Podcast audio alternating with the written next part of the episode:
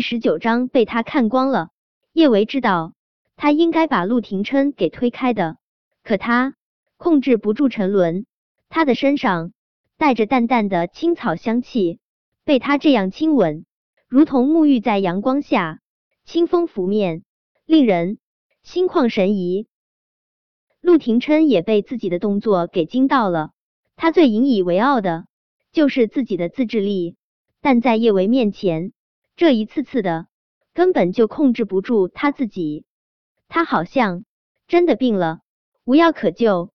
猛地放开叶维的唇，陆廷琛喉结剧烈滚动了下，他的声音磁性沙哑：“抱歉，我来晚了。”唇骤然放空，叶维有一种怅然若失的感觉。叶维心中哑然失笑，失落？他失落个毛啊！小舅舅那样的人，怎么可能会瞧上他呢？小舅舅连吃醋都不懂，估计他刚刚吻他。只是向他表达来晚的歉意吧，毕竟有些人的脑回路不能用正常的方法去考虑。人家法国人见面还来个贴面热吻呢，一个吻真的说明不了什么。陆廷琛这三个字在海城象征着令人仰望，高不可攀。他不会自不量力，沉默让气氛变得有点儿尴尬。叶维清了下喉咙。他刚想说些什么，缓和一下这种莫名的尴尬，陆廷琛的声音就传入了他的耳中：“我送你去医院。”“不用不用。”叶维连忙摇头：“小舅舅，我身上的血大多数都是赵松的，我没受多少伤，回去涂点药膏就好。”陆廷琛蹙了蹙眉头：“不去医院给他好好检查下，他不放心。”但见叶维坚持。他也没有再提去医院的事，想到了些什么，叶维接着说道：“小舅舅，麻烦你把我送福星小区吧，我怕我这个样子去韩小胖那边会吓到小宝和小贝。哦，还有，借用你手机一下，我给小宝和小贝打个电话，不然他们会担心的。”陆廷琛没说话，直接将手机放进了叶维手中。叶维刚要给叶小宝打电话，陆廷琛的手机上就跳出了好几条提示信息，都是拐个爹地带回家发来的。拐个爹地带回家，这不是小宝的微信昵称，他怎么会加了小舅舅的微信？小舅舅，你要不要先回个信息？叶维见陆廷琛一直盯着他手中的手机，他下意识问道：“嗯。”陆廷琛极少看微信。但这是叶小宝给他发的信息，他不想看到那个酷似他的孩子脸上写满失落。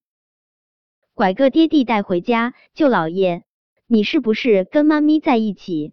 叶维现在就在陆廷琛怀中，他一抬脸就看到了叶小宝发的这句话，他老脸一红，以为陆廷琛会骗小宝一下，没想到他很诚实的回了一个字，嗯，拐个爹地带回家。哦，明白了，那我不打扰你们了，你们继续。陆九，嗯，叶维凌乱，继续什么啊？为什么他总觉得这条信息的意思这么不纯洁呢？更让他凌乱的是，小舅舅竟然回了个嗯。小舅舅这么回复小宝，应该没有别的意思，他好像回信息都是言简意赅的回这么一个字，可他不想让小宝误会啊。叶维弱弱的指了下陆廷琛手中的手机，小舅舅，借用下你的手机，拨上叶小宝的手机号。几乎是立马，电话那头就传来了叶小宝的声音：“妈咪，你用的是舅老爷的手机？”被叶小宝这么一问，叶维莫名有些心虚，他清了下喉咙：“对啊，妈咪手机坏了，借用了一下小舅舅的手机。”小宝。你和小贝今晚先住在你们爹地那里吧，妈咪今晚有点儿事要处理，先不过去接你们了。妈咪，你放心，我不会回去打扰你和舅老爷。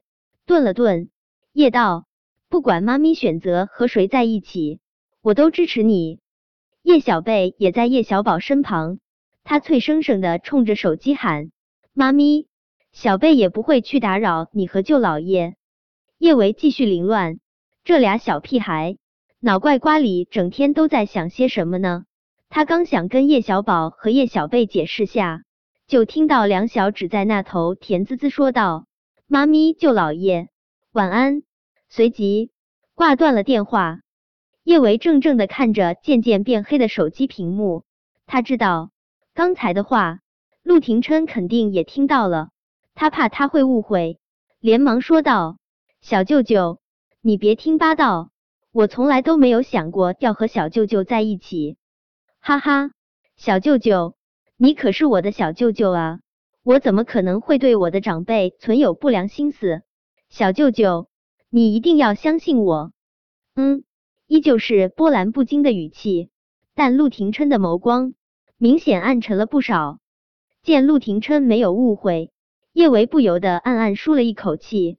只是不知道为什么，听他那么干脆果断的说嗯，他心里又会有一股子无法驱散的落寞。陆廷琛没有送叶维回福星小区，而是去了他的别墅。让你送我去福星小区吗？你怎么带我来了这里？我这里有伤药。顿了顿，陆廷琛又加了一句：不会留疤？哦，叶维轻轻应了一声，他好像又想多了。不过，他回福星小区的确是有点儿不合适了。他那里的东西都被搬到韩景那里去了，估计连消炎药都找不到。不如来小舅舅这里蹭点药。叶维可以自己抹药，但后背上的伤口他自己处理有点儿艰难。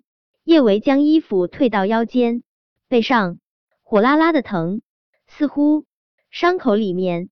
还有玻璃碎渣，叶维伸出手，努力想要把玻璃渣渣抠出来，奈何这动作难度实在是太大，他疼得龇牙咧嘴，也没能成功取出碎渣。房门忽然被推开，叶维被这动静吓了一大跳，他猛地转过脸，发现陆廷琛正站在房间门口。叶维直接被这情况吓傻了，他上面没穿衣服。